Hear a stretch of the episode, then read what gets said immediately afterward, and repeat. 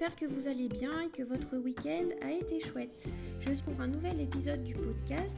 Aujourd'hui, je voulais parler des groupes Facebook, pourquoi et comment participer? Alors, euh, je vais en parler sous deux aspects. Euh, d'abord, euh, si vous avez un groupe Facebook ou si vous voulez en créer un, et aussi sous l'angle de membre d'un groupe Facebook. vous, verrez, vous comprendrez au fil de l'épisode. Donc, un groupe Facebook euh, a une dynamique complètement différente d'une page.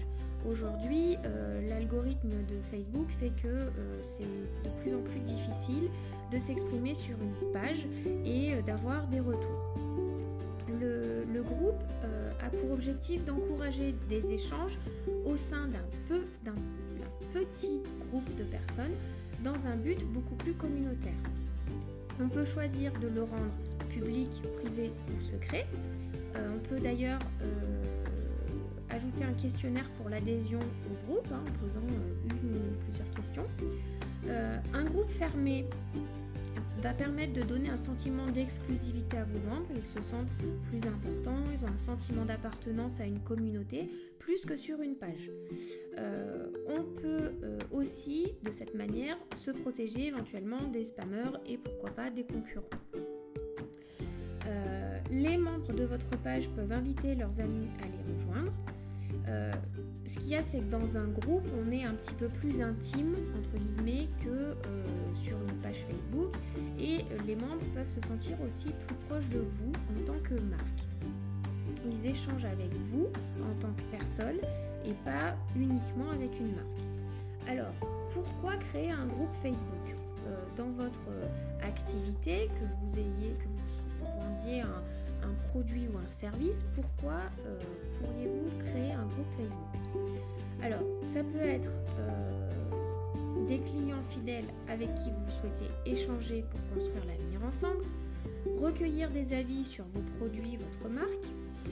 Ça peut être euh, des personnes que vous réunissez dans le but de recueillir des avis avant le lancement d'un nouveau produit. Et ça peut être un groupe pour échanger des conseils et astuces, partager des centres d'intérêt, etc. Il y a plein de, euh, raisons pour faire un groupe Facebook. Comme je disais tout à l'heure, euh, l'engagement est plus élevé que sur une page. À la différence d'une page aussi, les membres d'un groupe reçoivent une notification à chaque nouvelle publication. Euh, ça favorise donc forcément les réactions et donc l'engagement. Ça peut permettre à vos clients et prospects d'échanger entre eux leurs propres astuces et expériences. Euh, au, sujet des notifications, bon, elles peuvent, ça peut, se, ça peut se modifier, les gens peuvent les enlever, mais par défaut, dès qu'il y a une publication, euh, on, est, euh, on est notifié. Alors, dites-vous bien que si vous prenez la décision de créer un groupe, vous devez fournir un contenu de qualité, être transparent et honnête dans vos publications. Mais ça, c'est valable pour n'importe quelle prise de parole, n'importe quel type de contenu. Euh, le groupe, en fait, euh, son avantage, c'est qu'il peut être un gage de confiance pour vos membres. Ils vont apprendre à vous connaître un petit peu différemment et échanger avec vous sous un angle moins commercial qu'une page Facebook, par exemple. On ne doit pas un copier-coller du contenu de la page Facebook, mais proposer vraiment des publications inédites, exclusives et dédiées au groupe. Euh, vous pouvez concrètement créer un post qui présente le but et les règles de conduite du groupe.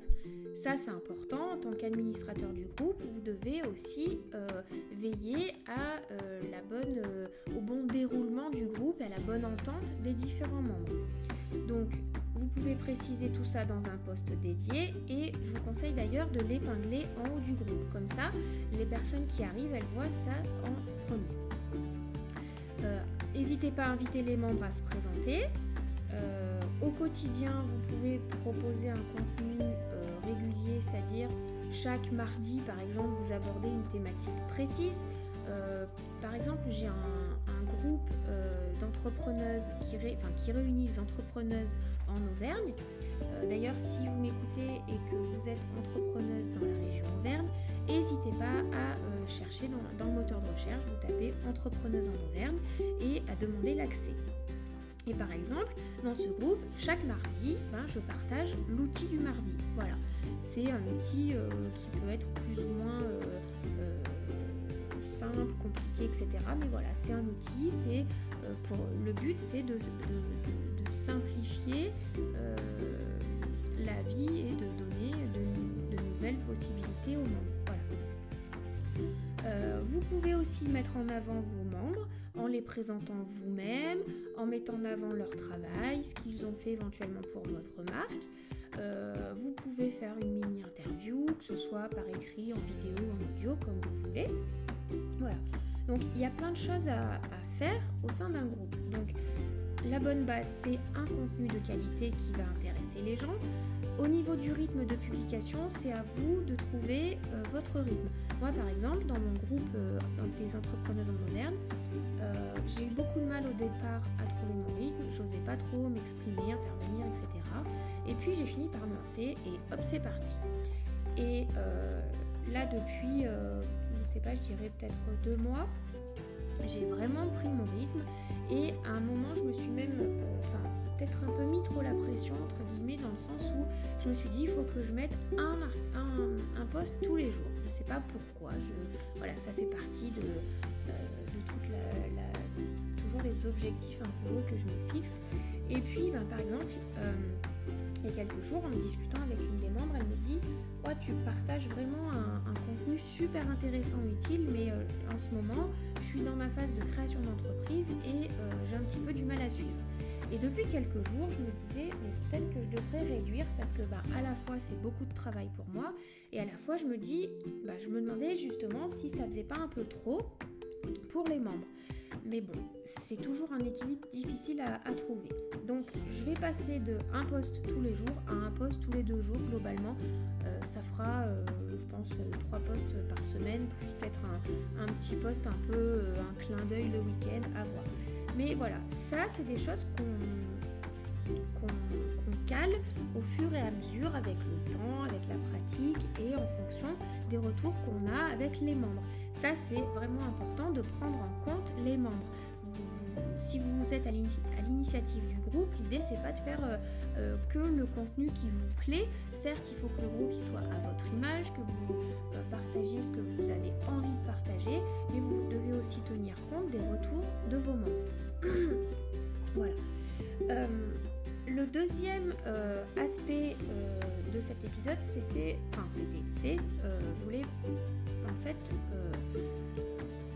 voir un petit peu comment participer dans un groupe en tant que membre. Voilà, vous n'êtes pas obligé de, créer un groupe, hein. vous pouvez juste être membre d'un groupe. Il y a des, groupes sur énormément de thématiques et ça peut vous aider soit au niveau professionnel, soit au niveau personnel, sur différents centres d'intérêt. Ça peut être un moyen de faire de la veille, d'apprendre des choses, d'échanger avec des gens, euh, de vous sentir moins seul dans votre quotidien d'entrepreneur, de d'évoluer, de progresser, etc. Euh, si donc au même titre qu'il est donc intéressant de créer un groupe Facebook pour votre marque, ça peut être bien pour vous inscrire dans différents groupes en tant que membre. Euh, mais il y a quand même une attitude à, adopter. Moi, je vous conseille de ne pas rester spectateur et passif. Alors, évidemment, on peut être dans plusieurs groupes. Euh, il y en a tellement que voilà, parfois on s'inscrit et puis on oublie, donc on ne peut pas participer dans tous. Mais s'il y a vraiment des groupes qui sont importants pour vous, je vous conseille vraiment de ne pas rester spectateur et pas être passif suivez les discussions, répondez aux, questions des autres membres si vous connaissez la réponse, aidez les autres, rendez-vous utile. L'idée, voilà, c'est d'être utile.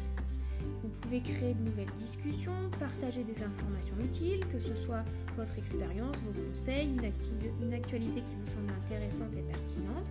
Et euh, au global, soyez toujours correct, respectueux et bienveillant dans les échanges, dans vos interventions.